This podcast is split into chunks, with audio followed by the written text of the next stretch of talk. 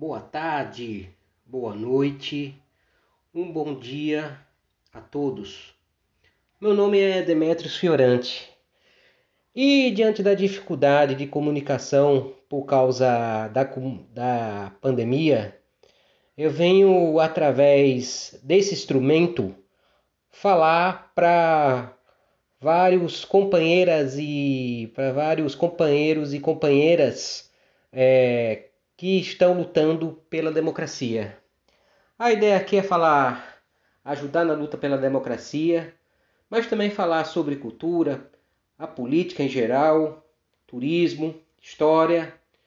E de antemão, é, eu queria, para quem não me conhece, eu sou o Demetrio Fiorante, fui é, secretário-geral do PT de Pernambuco há um bom tempo atrás.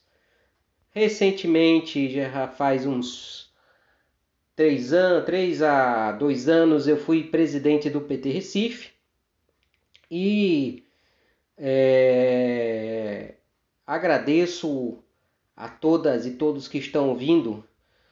Primeiramente, a ideia aqui é ajudar na luta pela democracia e tem em pauta uma primeira situação, que são as eleições municipais.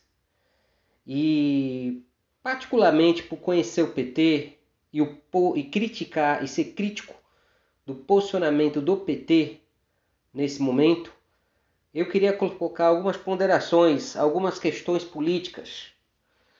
Primeiro, acho que a gente tem que entender que o PT ele sempre foi muito pragmático em suas alianças. Né? Então, estranha agora é, esse zelo de o partido ser preponderante e não estar priorizando alianças. É justamente agora em que na defesa da democracia nós temos que ser mais democracia, mais luta democrática do que partido, entidades de, que nós defendemos, que nós fazemos parte porque se não for a união de todos pela luta democrática, por uma frente ampla, não haverá avanço, defesa da democracia.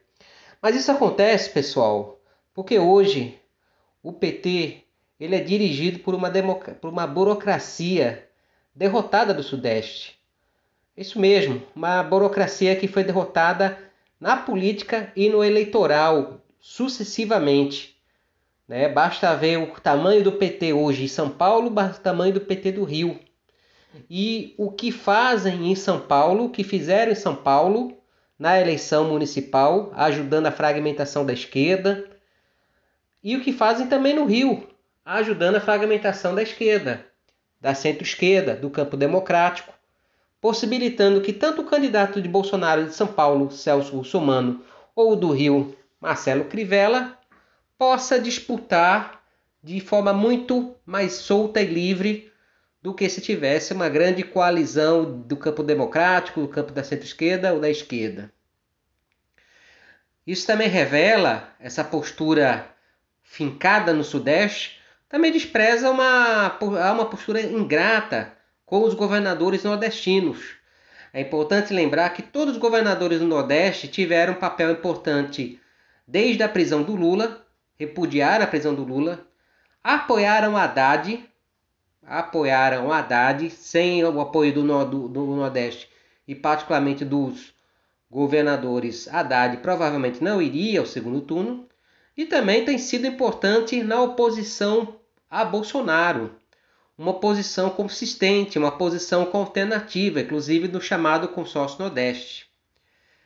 É importante que os movimentos que a gente pode a gente pode criticar os limites, as contradições de vários movimentos pela democracia contra Bolsonaro, mas o PT decidiu não se envolver basicamente nenhum, né? Inclusive impediu o seu ex-candidato a presidente Fernando Haddad de ter tido algum papel importante para agregar isso. É, a gente vive hoje no PT uma direção nacional que considera a, considerou a opinião do governador da Bahia, que diverge da, da, do como foi conduzida a campanha de 2018, ele foi condenado é, com uma resolução pela Executiva Nacional. Né? É um partido, hoje é o PT é um partido, um partido tão ficado no Sudeste que tem a capacidade de censurar um dos seus maiores governadores, seus mais fortes governadores, que é o governador da Bahia. E aqui, particularmente no caso de Recife, hoje nas eleições municipais, houve um rompimento não só do diálogo em que havia o diretório municipal com o diretório regional através da imposição da candidatura de Marília, mas o desrespeito à opinião majoritária que havia no diretório municipal.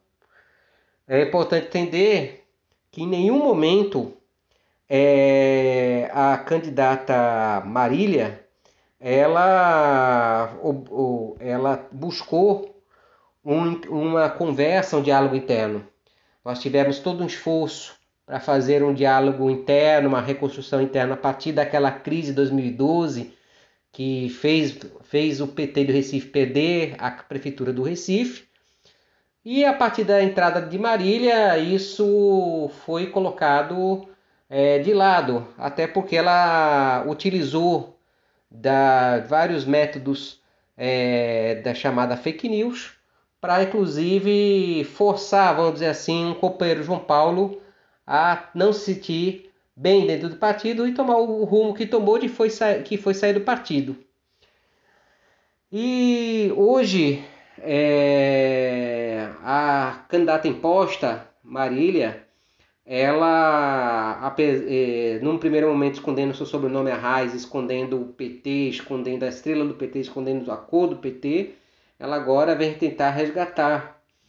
Porém, o que fica mais evidente na, na sua candidatura são dois sintomas da fragmentação política que a esquerda vive hoje, que é lamentável, que é um aceno com um, as bandeiras da extrema-direita, por exemplo, o discurso de, da Guarda Municipal Armada, que esse discurso, no contexto de hoje, ele é, um, ele é uma bandeira da extrema-direita.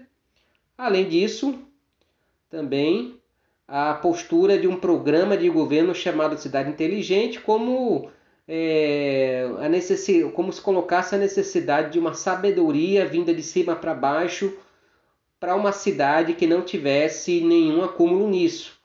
Nós temos Recife realmente uma cidade com vários problemas, mas capacidade criativa, e setores da sociedade discutindo os problemas da cidade existem. Então não há uma necessidade de uma cidade é, proclamar uma cidade inteligente, como se essa cidade não tivesse gente pensando nos seus problemas e nas soluções durante toda a sua história.